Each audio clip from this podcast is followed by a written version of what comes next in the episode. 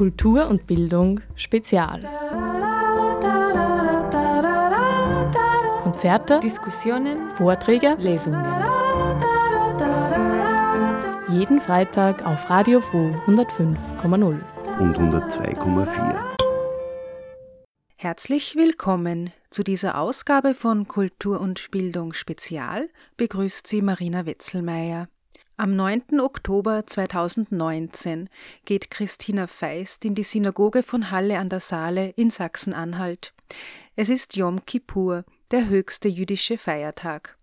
Feist befindet sich mit rund 50 weiteren Betenden im Inneren der Synagoge, als ein rechtsextremer Attentäter versucht, gewaltsam in das Gebäude einzudringen. Als ihm das nicht gelingt, erschießt er außerhalb der Synagoge Jana Lange und Kevin Schwarze. Genau zwei Jahre später, am 9. Oktober 2021, steht Christina Feist im Bildungshaus Schloss Puchberg in Wels. Sie ist die Hauptrednerin beim großen Netzwerktreffen des Oberösterreichischen Netzwerks gegen Rassismus und Rechtsextremismus. Die Journalistin schildert das Erlebte von Halle aus Sicht einer Betroffenen.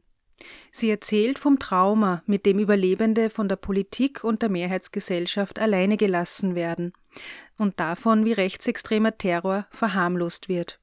Ihr Vortrag ist auch ein Appell für Mut und Zivilcourage, auch wenn Wegschauen leichter sei als hinzuschauen.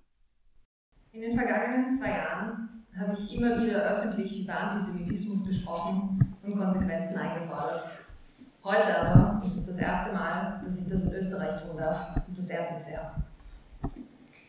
Die immer noch unterschätzte Gefahr rechtsextremen Terrors. Ich habe lange darüber nachgedacht, wie ich dieses Thema heute für Sie aufbereiten kann. Und dabei stellt sich für mich vor allem die Frage, wer möchte ich sein, wenn ich hier stehe und mit Ihnen spreche?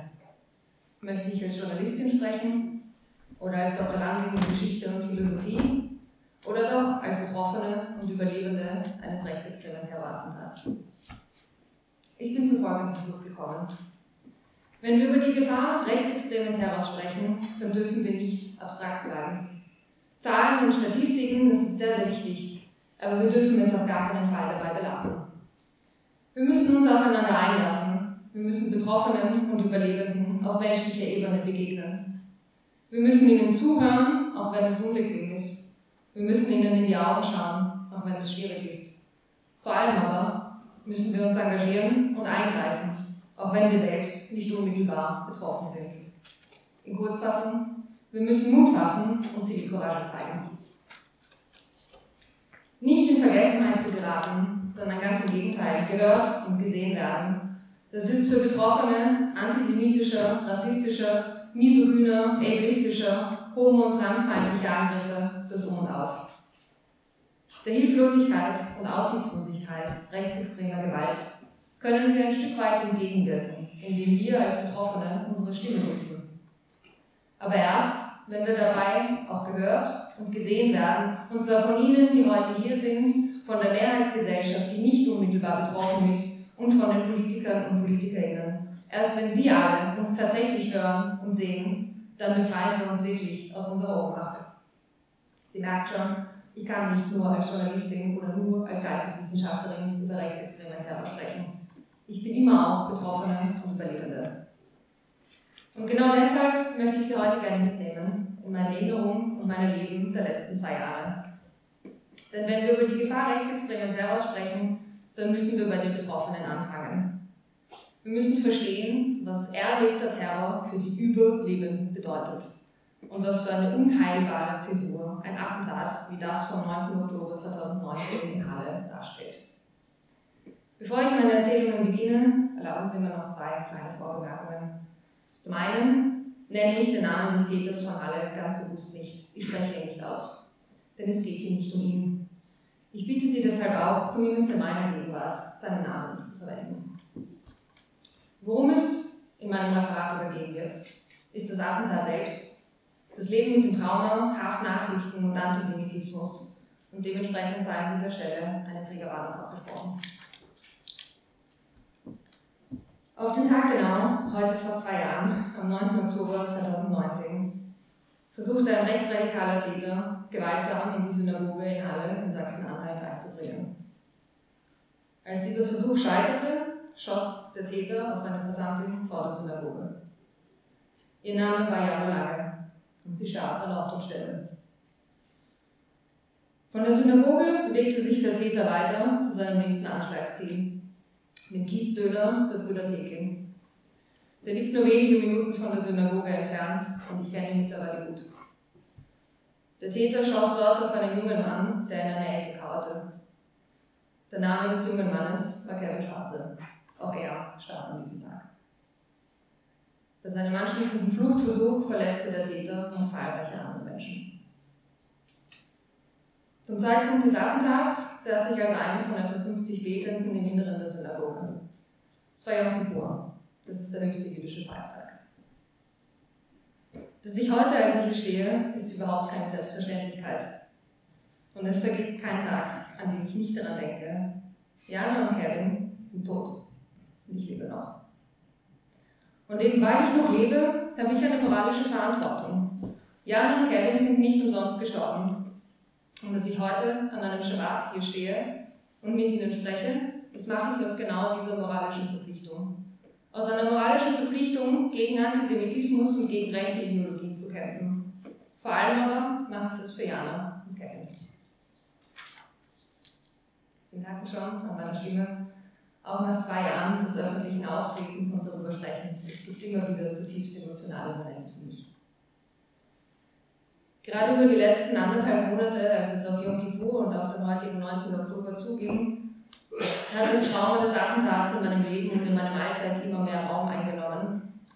Ich schlafe jetzt seit einem Monat schlecht bis gar nicht. Ich stehe unter Daueranspannung und ich bin eigentlich nur noch erschöpft.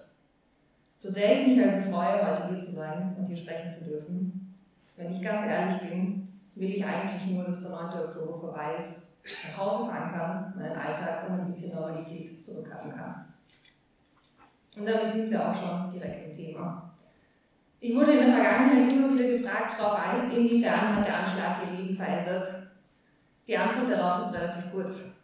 Seit dem 9. Oktober 2019 ist alles anders und es wird nie wieder sein, wie es vorher war. Ich habe ein Leben vor dem Anschlag und Baruch Hashem habe ich auch ein Leben danach. Dass ich seit mittlerweile zweieinhalb Jahren in Paris lebe, war so auch überhaupt nicht geplant. Ich bin ein halbes Jahr vor dem Anschlag für einen an sich einjährigen Forschungsaufenthalt von Berlin nach Paris gezogen. Dann kam das Attentat in Halle und ich habe jegliches Sicherheitsgefühl in Deutschland verloren. Was heißt das, wenn man überhaupt kein Sicherheitsgefühl mehr hat? Wie lebt man da? Kein Sicherheitsgefühl zu haben, das heißt, dass ich immer mit Angst durch die Straßen gehe, weil ich ganz genau weiß, egal was mir passiert, niemand wird mir helfen. Weder die Menschen, die vorbeigehen, noch die, die drumherum stehen, noch die Polizei. Und im Zweifelsfall macht es der Kontakt mit der Polizei sogar noch schlimmer. Immer wieder sind Betroffene, die antisemitische oder rassistische Angriffe eigentlich anzeigen wollen, bei der Polizei erst recht Anfeindungen ausgesetzt. Freunde und Freundinnen von mir gehen schon gar nicht mehr zur Polizei, weil sie wissen, dass ihnen dort statt Hilfe nur noch mehr Antisemitismus und Homo- und Transfeindlichkeit begegnet. Ohne jegliches Sicherheitsgefühl zu leben, das kann man eigentlich gar nicht Leben nennen. Das ist permanentes Auf der Hut sein, Angst haben und sich niemals entspannen. Im besten Fall ist das Überleben, aber Leben ist es nicht. In den Monaten nach dem Attentat wurden wir komplett uns selbst überlassen.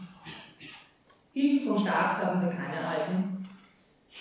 Und auch heute, noch zwei Jahre nach dem Anschlag, haben immer noch nicht alle Betroffenen, die wollen, eine Möglichkeit zur Therapie oder psychologischen Betreuung. Der Staat hat uns mit dem Trauma und den Symptomen der posttraumatischen Belastungsstörung komplett alleine gelassen. Wie schaut so ein Leben aus? In meinem Fall ganz konkret heißt das Wochen- und monatelange Ein- und Durchschlafstörungen, massive Alb- und Angstträume, psychosomatisch bedingter Haarausfall, Panikattacken in überfüllten Räumen auf offenen Plätzen und bei spontanen lauten Geräuschen, Probleme mit dem Kurzzeitgedächtnis und immer wieder dissoziative Zustände. All das hat den Alltag über Monate hin völlig unmöglich gemacht und an Arbeit war sowieso nicht zu denken. Mit dem Trauma wurden wir also komplett alleine gelassen von offizieller Seite. zu Hilfe gekommen sind uns letztendlich die mobile Aufbauberatungen Halle an der Saale und auch OFEC. Sie haben uns auch finanziell unterstützt, aber auch das hat der deutsche Staat nicht geschafft. Gleichzeitig wurde der rechtsextreme Terroranschlag gerade in der Anfangszeit von Politikern und Politikerinnen immer wieder als sogenannter Einzelfall herabgestuft. Und ich nenne das ganz bewusst herabstufen, weil mit diesem Narrativ die Gefahr rechtsextremen Terrors verharmlost und unter den Tisch gekehrt wird. Zusätzlich, und das ist vielleicht der entscheidende Punkt daran, wird mit dieser Verharmlosung, mit dieser Bagatellisierung und der sturen Erhaltung dieses Einzeltäter-Narrativs sogenanntes Gaslighting betrieben, und zwar im ganz großen Stil. Gaslighting, das ist, wenn jemand die Wahrnehmung einer anderen Person nicht anerkennt, sie immer wieder relativiert und gleichzeitig eine andere Realität vorgaukelt. Das ist ein schleichender Prozess, der aber langfristig dazu führt, dass die betroffene Person ihrer eigenen Wahrnehmung nicht mehr traut, jeglichen Sinn für die eigene Lebensrealität verliert. Und gleichzeitig wird den Erfahrungen, Ängsten und Emotionen der Betroffenen damit jegliche Legitimation genommen. In Kurzfassung, Gaslighting ist eine Manipulationstaktik. Jedes Mal, wenn Politiker und Politikerinnen einen antisemitischen, rassistischen oder sonst wie von Hassideologien geprägten Angriff verharmlosen und als Einzelfall darstellen, dann setzen sie ganz bewusst und gezielt Scheuklappen auf. Sie schaffen eine Welt, in der es für sie bequem und gemütlich ist, die aber mit der Realität der Gegenwart überhaupt nichts mehr zu tun hat. Mit dieser Verharmlosung vermitteln sie der Mehrheitsgesellschaft, es ist alles in Ordnung, sie müssen sich keine weiteren Gedanken machen und den Aufschrei der betroffenen Minderheiten können sie ignorieren. Aber was heißt das für uns Betroffenen? Die fehlende Solidarisierung aus der Gesellschaft und die konstante Verharmlosung seitens der Politik bedeuten für uns, die Betroffenen und Marginalisierten, euer Schmerz zählt nicht. Eure Angst bildet ihr euch nur ein. Und egal wie laut euer Aufschrei ist, unsere Bequemlichkeit ist wichtiger. Wir wollen euch nicht hören. Als Beispiel dafür vielleicht eine Randnotiz. Dass Deutschlands Polizei rechtsextrem unterwandert ist, ist ja wirklich kein Geheimnis. Das trifft vor allem auf Sachsen und Sachsen-Anhalt zu. Als ich am 23. Dezember 2020, zwei Tage nach Prozessende, im Untersuchungsausschuss des Landtags Sachsen-Anhalt genau darüber gesprochen habe, ist mein AfD-Politiker ins Wort gefallen. Das ist eine Unverschämtheit und unwahr, hat er mich angeschrieben und damit meine Lebensrealität schlichtweg verleugnet. Ähnlich problematisch ist es mit der Täteraufforderung. Wenn offenes jüdisches Leben als Provokation bezeichnet wird, dann werden wir als Juden und Jüdinnen wegen unserer Existenz für Antisemitismus verantwortlich gemacht. Dann sind wir, salopp gesagt, sozusagen selbst am Antisemitismus schuld, weil wir halt jüdisch sind. Und damit wird die Verantwortung, eine offene, demokratische Gesellschaft zu erhalten, die eigentliche Aufgabe der Politik und auch der Mehrheitsgesellschaft ist, uns, den Minderheiten, übertragen. Das geht so nicht. Wenn Juden und Jüdinnen geraten wird, lieber zu Hause zu bleiben, und zwar aus Sicherheitsgründen, weil die Querdenkenbewegung ungehindert durch die Straßen marschieren und antisemitische Parolen und Verschwörungstheorien verbreiten kann, dann wird Antisemitismus, dann wird Rechtsextremismus zum Problem der Betroffenen erklärt. Und der Staat, dessen Aufgabe es eigentlich ist, uns zu schützen, zeigt damit ganz deutlich, dass er sich für uns nicht zuständig fühlt. Damit wird uns, den Marginalisierten, den unmittelbaren Zielscheiben rechtsextremen Terrors vermittelt, dass wir nicht schützenswert sind, dass wir eben kein anerkannter Teil der Gesellschaft sind. Wenn ich über die langfristigen emotionalen Auswirkungen des Attentats spreche, dann höre ich mich immer wieder vom Abgrund in meiner Rede sprechen. Eine bessere Formulierung für den unbeschreiblichen Schmerz und das Gefühl der völligen Isolation des Alleineseins das sich in meinem tiefsten Inneren seit dem Anschlag verbirgt, habe ich bisher noch nicht gefunden. Worte werden diesem Schmerz auch einfach nicht gerecht. Die gezielte Manipulation und die wiederkehrende Täteropferumkehr seitens der, Politik, seitens der Politik, der Polizei und wie ich im Verlauf des Prozesses gegen den Täter von Halle lernen musste, auch seitens der Mehrheitsgesellschaft, potenzieren meinen Schmerz ins Unermessliche. Jedes Mal, wenn ein rechtsradikal motivierter Angriff verharmlost und unter den Tisch gekehrt wird, fühle ich mich noch mehr mit meinem Schmerz und meiner Angst im Stich gelassen. Jede Bagatellisierung antisemitischer Angriffe vermittelt mir, dass ich weniger wert bin und dass mein Leben weniger wert ist als das der PolitikerInnen und der Mehrheitsgesellschaft. Dabei hat das Attentat in Halle auf tragische Weise aber mehr als deutlich gezeigt, dass Terror von rechts uns wirklich. Der Anschlag am 9. Oktober 2019, um es in aller Deutlichkeit zu sagen, war antisemitisch, rassistisch, misogyn, ableistisch, homo- und transfeindlich motiviert. Das ist das volle Spektrum einer vielfältigen Gesellschaft. Und genau diese vielfältige Gesellschaft wird von rechtsradikaler Ideologie bedroht. Jedes Mal, wenn die Politik und auch die Mehrheitsgesellschaft so tun, als wären sie von einem rechtsextrem motivierten Angriff überrascht, dann ist das ein Schlag in die Magengrube und ein Stich ins Herz. Und mit jedem Mal resigniere ich dabei ein bisschen mehr. Vier Monate nach dem Attentat in Halle wurden bei einem Terroranschlag in Hanau neun Menschen aus rassistischen Motiven ermordet.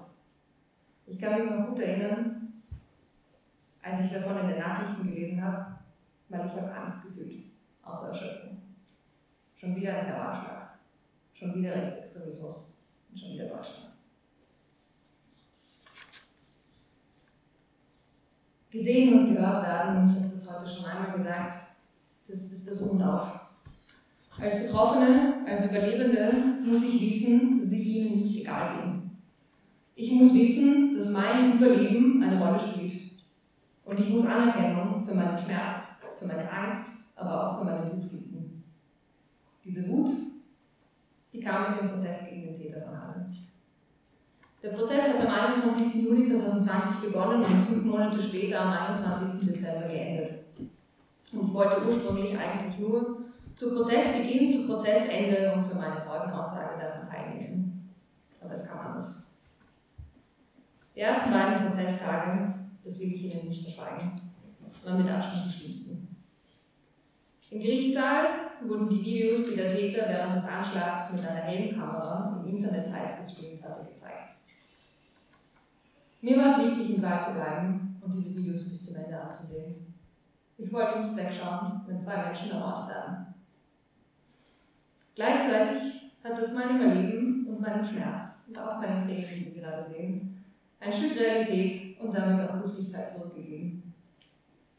Ich habe in diesen ersten beiden Tagen gesehen, wie Jana vor der Synagoge erschossen wurde. Ich habe gehört, wie Kevin, der im Kiezdöner in einer Ecke kauerte, den Täter anflehte, bitte nicht, bitte nicht schießen, bitte nicht. Das waren seine letzten Worte. Dann wurde er ermordet. Der Tag meiner Zeugenaussage war ihn nicht belastet. Ich wollte nicht sprechen. Ich wollte nicht in diesen Abgrund in meiner Seele hinabsteigen und ich wollte schon gar nicht mein Innerstes nach außen kehren. Ich habe meine Zeugenaussage mit Mühe und Not erst in der Nacht davor vorbereitet. Ich habe ganz genau gewusst, es ist jetzt oder gar nicht. Und du musst alles sagen, du darfst nicht zum Mittag lassen. Im Gerichtssaal über das Trauma des Attentats zu sprechen, und Publikum mein Innerstes nach außen zu kehren, war eine Art Befreiungsschlag. Ich habe damit dem Trauma und dem Täter die Macht über mich genommen. Ich habe begonnen, mich aus der Hilflosigkeit des Attentats zu befreien. Ich war nicht länger die passive Betroffene, ich war Überlebende. Mit dem Prozess gegen den Täter habe ich also meine Stimme gefunden und damit verwandelte sich meine Hilflosigkeit in Wut. Diese Wut gibt mir heute noch Kraft und Resilienz.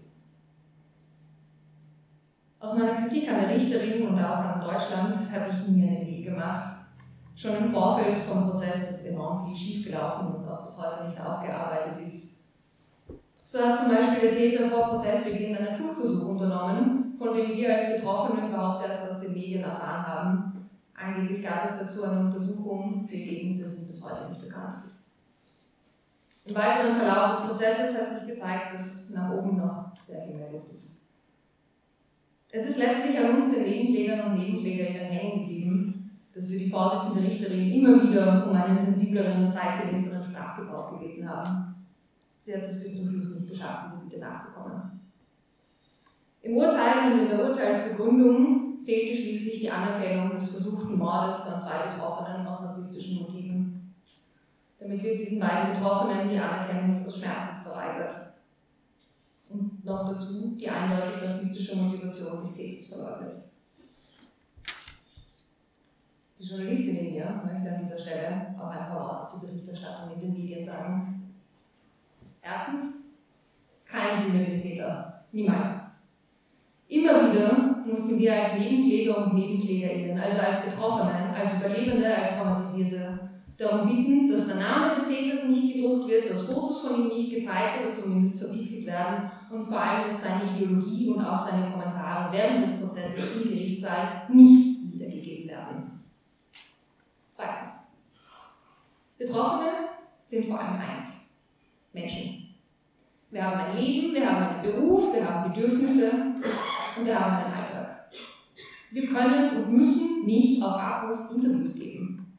Diese Entmenschlichung von Betroffenen, die da stattfindet und diese Reduktion auf das Trauma ist absolut inakzeptabel. Auch oder vielleicht gerade als Berichterstatter und Berichterstatterinnen darf die Empathie nicht abhanden kommen. Aber zurück zum Herbst letzten Jahres. Als es auf den 9. Oktober 2020 zuging und der Prozess in vollem Gange war, wurde von Politikern und PolitikerInnen ein Gedenktag in Halle organisiert. Da wurde ein Programm geplant und auf die Beine gestellt, ohne dass auch nur ein einziges Mal nach unseren Bedürfnissen gefragt wurde. Eingeladen wurden wir übrigens auch erst eine knappe Woche vor dem Gedenktag und erst auf Intervention der mobilen Opferberatung. Und da frage ich Sie, für wen findet dieses Gedenken eigentlich statt? Geht es dabei um uns, um die Betroffenen, um die Hinterbliebenen und die Überlebenden? Oder geht es um einen medienwirksamen PR-Auftritt der Politiker und PolitikerInnen, hinter dem letztlich nichts anderes steht als heiße Luft? Sie merken schon, schlussendlich, ich habe an allen Prozessterminen teilgenommen, mit Ausnahme von zwei. Ich wollte mich nicht unterkriegen lassen und ich wollte schon gar nicht herbeigeben. Es war ein horrender Kraftakt, so regelmäßig und aktiv an diesem Prozess teilzunehmen. Und das war es letztendlich auch wert. Obwohl ich dadurch immer noch zur Zielscheibe von Hassnachrichten, Gewalt und Morddrohungen werde. Diese Nachrichten erreichen mich in den sozialen Medien, auf Facebook, Instagram und Twitter. Die meisten davon sind unangenehm bis grenzwertig, einige davon sind strafrechtlich relevant, antisemitische und misogyne Hassnachrichten. Ich unterscheide da ganz stark zwischen den Nachrichten, die sich gegen mich als Konzept richten, also als Jüdin und als wütende Frau, vor allem die ihre Stimme nutzt, und den Nachrichten, die sich gegen mich als Person richten. Dabei wird immer und ganz gezielt einschlägig rechtsradikale Jargon genutzt. In manchen Fällen stellen die User und Userinnen auch deutlich einen Bezug zum Täter von Halle her. Geh zurück in deinen Hochofen, schrieb ein Userprofil, und ein anderes nannte den Täter von Halle beim Vornamen und schrieb, der hätte dich doch mal besser beschießen sollen. Mittlerweile bin ich also dankbar und vor allem erleichtert dass ich nicht in Deutschland wohne. Ich würde mich dort nicht einmal mehr in meiner eigenen Wohnung sicher fühlen. In den zehn Monaten seit Prozessende habe ich von Paris aus beobachtet, wie sich in Deutschland und Österreich die politische Lage verändert. Ich habe gesehen, wie die Querdenkenbewegung ungehindert durch die Straßen marschiert und antisemitische Parolen verbreitet. Ein Freund von mir aus Berlin, der will nach dem Studium nach Wien ziehen alles besser als Deutschland, sagt er zu mir. Aber dass er sich in Wien langfristig wohl und sicher fühlen kann, glaube ich eigentlich auch nicht. Die Anschläge in Halle und Hanau sowie die steigenden Zahlen antisemitischer Angriffe haben letztlich auch dazu geführt, dass das Ernst-Ludwig-Ehrlich Studienwerk, das ist die deutsch-jüdische Begabtenförderung, eine Initiative mit dem Titel Nie wieder Fragezeichen, Rufzeichen auf die Beine gestellt hat ist ein Weiterbildungsprogramm, das sich primär an Stipendiaten und Stipendiatinnen richtet, aber auch an die Öffentlichkeit. Und dabei geht es darum, Antisemitismus zu erkennen und entsprechend darauf reagieren zu können. Es ist also, wenn Sie wollen, eine Art Trainingsprogramm zur emotionalen und psychischen Selbstverteidigung gegen Antisemitismus und vor allem auch für Resilienz. Als Stipendiatin, vor allem dieses Studienwerks, bin ich dafür natürlich dankbar. Aber die Historikerin und Philosophin in mir fragt, warum ist das überhaupt notwendig? Und warum bleibt es eigentlich an uns, an den Minderheiten hängen, solche Initiativen zu organisieren? Als Betroffene wiederum kann ich diese Frage beantworten, weil sonst niemand macht. Ende vergangenen Juni war ich das erste Mal nach sechs Monaten wieder in Deutschland. Ich habe diese paar Tage zwischen Berlin, Halle und Magdeburg verbracht, also in Ostdeutschland.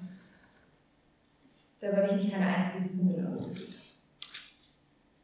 Dass sich die politische Lage vor allem in Sachsen und Sachsen-Anhalt mehr als nur verschärft hat, um nicht zu sagen verschlechtert hat, habe ich ganz deutlich gespürt. Es scheint eine gewisse Barriere gefallen zu sein. Denn so viele Menschen, die sich ganz offen als rechtsradikal zu erkennen geben und durch die Straßen laufen, habe ich noch nie gesehen. Gleichzeitig wurde ich vom ersten Moment an geothert. Das heißt also, ich wurde als anders erkannt, angestarrt und beobachtet. Ob ich dabei als, spezifisch jüdisch gelesen wurde oder gar als Überlebende des Anschlags in Halle erkannt wurde, das weiß ich nicht. Ich habe bei diesem Aufenthalt auch Ismet, den Besitzer des Kiezdöners in Halle, besucht. Er ist ein guter Freund geworden. Ismet ist gerade dabei, den Kiezdöner in ein Frühstückscafé umzubauen. Und das macht er übrigens eigenhändig und selbstfinanziert. Unterstützt wird er dabei von einer Gruppe solidarischer Menschen, aber nicht von der Stadt Halle. Denn die versprochene finanzielle Unterstützung von offizieller Seite wurde bis heute nicht vollständig ausgezahlt. Ich glaube nicht mehr an Deutschland, hat Ismet bei meinem Besuch zu mir gesagt. Und wenn ich allein auf die letzten Wochen zurückschaue, in denen sich herausgestellt hat, dass eine Polizistin aus Dessau eine Brieffreundschaft zum Täter von Halle pflegt und einem jüdischen Musiker der Check-in in einem Hotel in Leipzig verweigert wurde, weil er einen Davidstern trug, dann muss ich Ismet eigentlich zustimmen. Das bringt mich auch schon zum Haus. Das bringt mich auch schon zu heute und fast zum Ende meines Referats. Bevor wir aber ins Gespräch gehen, worauf ich mich sehr freue, erlauben Sie mir noch eine Schlussbemerkung. Wer rechtsextremen Terror kleinredet und verharmlost, gibt rechtsradikalen Ideologien Raum und damit implizit Legitimität. Für die Gesellschaft bedeutet das langfristig das Ende der Vielfalt, das Ende der Freiheit und das Ende der Demokratie. Für uns Betroffene, und hier wird es sehr konkret und sehr unmittelbar, bedeutet diese Verharmlosung von rechtsextremen Terror dass unser Schmerz, unsere Angst bedeutungslos sind, dass unser Leben und unsere Sicherheit weniger wert sind als die Bequemlichkeit der Mehrheitsgesellschaft. Wegschauen ist halt immer leichter als hinschauen. Aber wir, die Betroffenen, wir können uns eben nicht aussuchen, wann wir uns mit Hassideologien wie Antisemitismus, Rassismus, Misogynie, Ableismus, Homo- und Transfeindlichkeit auseinandersetzen. Gefahr rechtsradikal motivierter Angriffe begleitet uns auf Schritt und Tritt. Wir werden damit konfrontiert, ganz unabhängig davon, ob es gerade passt oder auch wie belastbar wir gerade sind. Wir, die Betroffenen, können uns nicht aussuchen, wann wir hinhören, hinschauen und reagieren. Den Luxus einer selektiven, freiwilligen und wenn Sie so wollen, wohltemperierten Auseinandersetzung mit rechtsradikalen Ideologien und Angriffen können wir uns schlichtweg nicht leisten, denn rechtsextreme Gewalt ist schon lange Teil unseres Alltags. Ich weiß, dass ich mit meinem Schmerz meine Angst, meine Verzweiflung und meine Wut nicht alleine bin. Auf den Tag genau, zwei Jahre nach dem Attentat von Halle, stehe ich heute also vor Ihnen als eine von vielen. Diese vielen, das sind wir Betroffene und Überlebende von rechtsextremem Terror und rechtsextremer Gewalt. Wir werden täglich mehr. Ich stehe heute also hier als eine von vielen und ich bitte Sie, lassen Sie uns nicht im Stich. Schützen Sie die Demokratie und die Vielfalt einer offenen Gesellschaft. Hören Sie uns zu, schauen Sie hin und vor allem greifen Sie ein.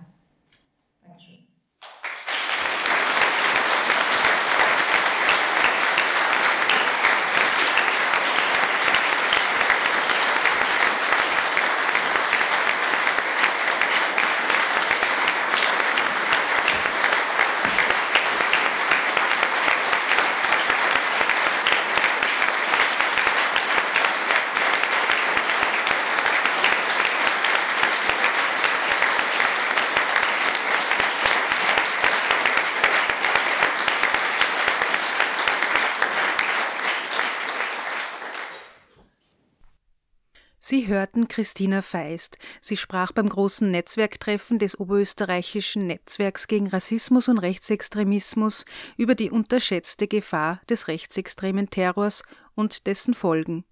Sie hat den Anschlag auf die Synagoge in Halle an der Saale im Jahr 2019 überlebt.